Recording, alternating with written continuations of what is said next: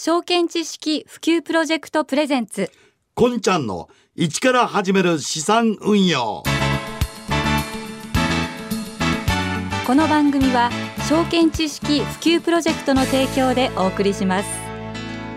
おはようございます、えー、日曜日の朝今朝のお目覚めはいかがでございましょうか。こんちゃん近藤光文です。おはようございます。高橋優子です。まあねちょっとまだあの昼間は暑いんですが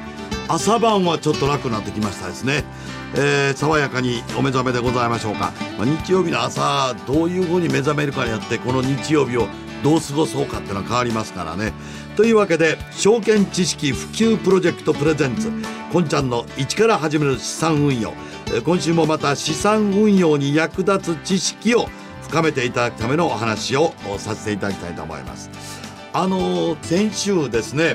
まず目標を持てと。ね。えー、人生のこの目標を立てて、えー、そこへ向かって貯めるべきものを貯めて、ね、豊かな老後を過ごそうじゃないかと、はい、大きな夢を私は先週抱きましたですが今週からはもっと足元を見つめてしっかりやっていきたいと思うんですが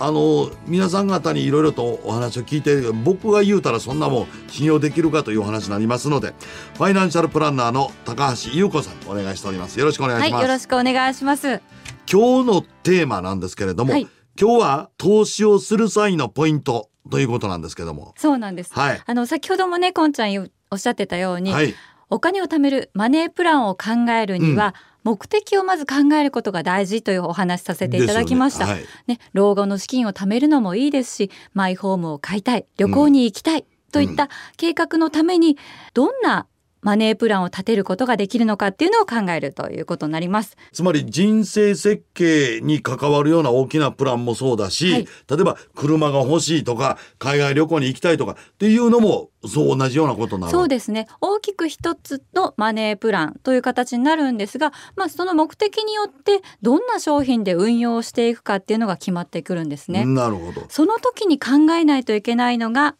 安全性収益性そして流動性の3つなんです。え安全性と収益性と流動性。はい。この3つなんですが、まあ、安全性というのはどういうことなのまずね安全性なんですがどれぐらい確実にお金の元本や利子が支払われるかということですね、はあ、例えば銀行預金などは銀行が元本や利子の支払いを保証していますから安全性が高い商品という言い方ができると思います。ですね一応0.03%なんそうですね、はい、あなたの預金は私が保証しますよっていうことを銀行の方が宣言してるんですよね。ですよね。だけど、はい、そその割にはちょびっとしかあの利子がつかないっていうのもありますよね。ねだから安全性なんですよね。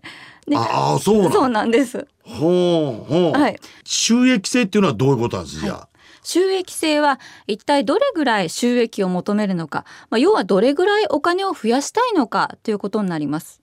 まあ、そこですよね。そうですね。一番気になるところです、ね、僕らは大きく増やしたいんです。はい、夢と希望は大きくあるんですが、はい、えー、思うように膨らませられるかっていうことはわからないでしょ。そうですよね。で、そのだからプランを立てて、その収益性を考えなさいっていうのはどういうことなの？例えば株式などは値段が毎日変わっていきますよね。うん、ですので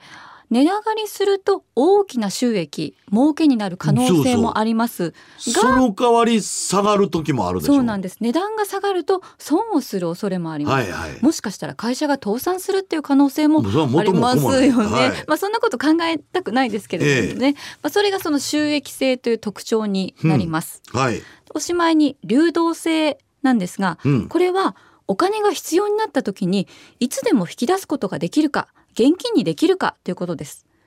商品ごとに現金にしたり引き出したりするのに条件があるんですね。はいはいはい、手数料もまた変わってきます。そうそう。あの、普通預金だったら出し入れはいつでも自由ですけれども、例えば定期預金とかなんかしたら何ヶ月間は出したらダメですよと、はい、毎日もし出すんだったら利子はものすごく低いですよそうなんですよ、まあ、一定期間現金にできなかったりだとか、うん、途中で解約するとペナルティーがかかって手数料がすごく高くなってしまうってことがあるんですよね。だからあんまり利益の大きいものはいつでも絶対大丈夫ってこともないし絶対安全な確実な線でいこうと思うと利子は少ないし。そうです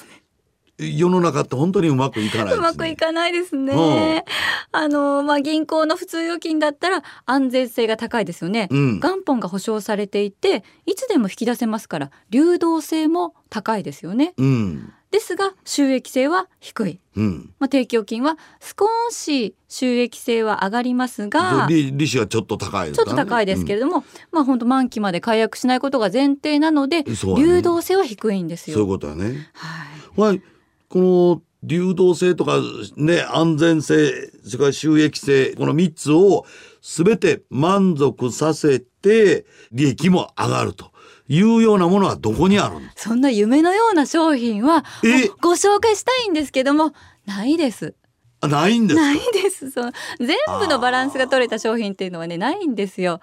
あ何かはかけるわそうなんです。まあそれぞれにいい部分があって悪い部分があるんですね。うん、ですのでいつまでにどれぐらい必要なお金かによって、まあ、要はマネープランによって運用する商品っていうのは変わってきます。はいはい。同じ100万円を貯めるにしても、うん、3年後に車を買い替えたいのか、うん、もしくは15年後に子どもの大学進学に備えたいのかっていうとやっぱり変わってくるでしょう、なるほど